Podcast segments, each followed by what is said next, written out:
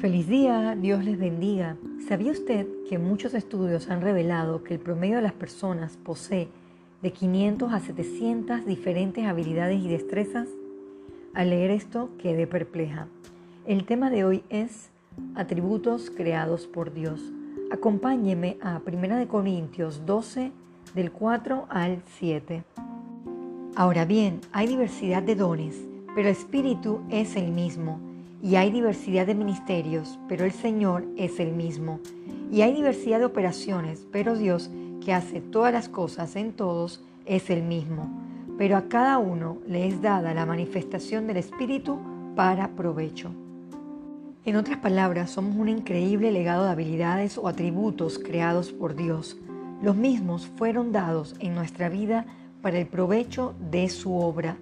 Busquemos Efesios 2, versículo 10 porque somos hechura suya, creados en Cristo Jesús para buenas obras, las cuales Dios preparó de antemano para que anduviésemos en ellas.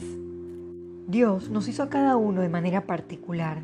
Nuestra singularidad cumple un objetivo dentro de su obra. Toca descubrirlo. Leamos 1 Corintios 12, versículo 27. Vosotros pues sois el cuerpo de Cristo y miembros cada uno en particular. Necesitamos todo tipo de personalidad para sólo así lograr el balance perfecto en este mundo y dentro de nuestra iglesia. Vayamos también a 1 de Pedro 4 del 10 al 11. Cada uno, según el don que ha recibido, ministrelo a los otros, como buenos administradores de la multiforme gracia de Dios si alguno hable, hable conforme a las palabras de Dios.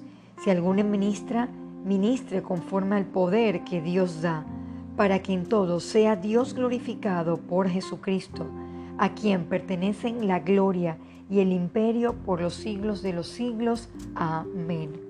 En el libro Una vida con propósito leí una frase que me llamó la atención.